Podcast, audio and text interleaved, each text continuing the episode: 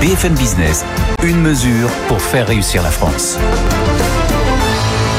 Et Laurent Burel, comme vous représentez ces euh, entreprises privées, quelle serait cette mesure selon vous pour faire réussir la France? Ce n'est pas une mesure de l'instant, de l'instantanéité, et c'est une mesure du temps long, euh, éducation et formation. C'est la mère de toutes les batailles. Euh, il faut en général, je pense en France, reprendre notre système éducatif qui fabrique des élites euh, merveilleusement fortes et reconnues dans le monde.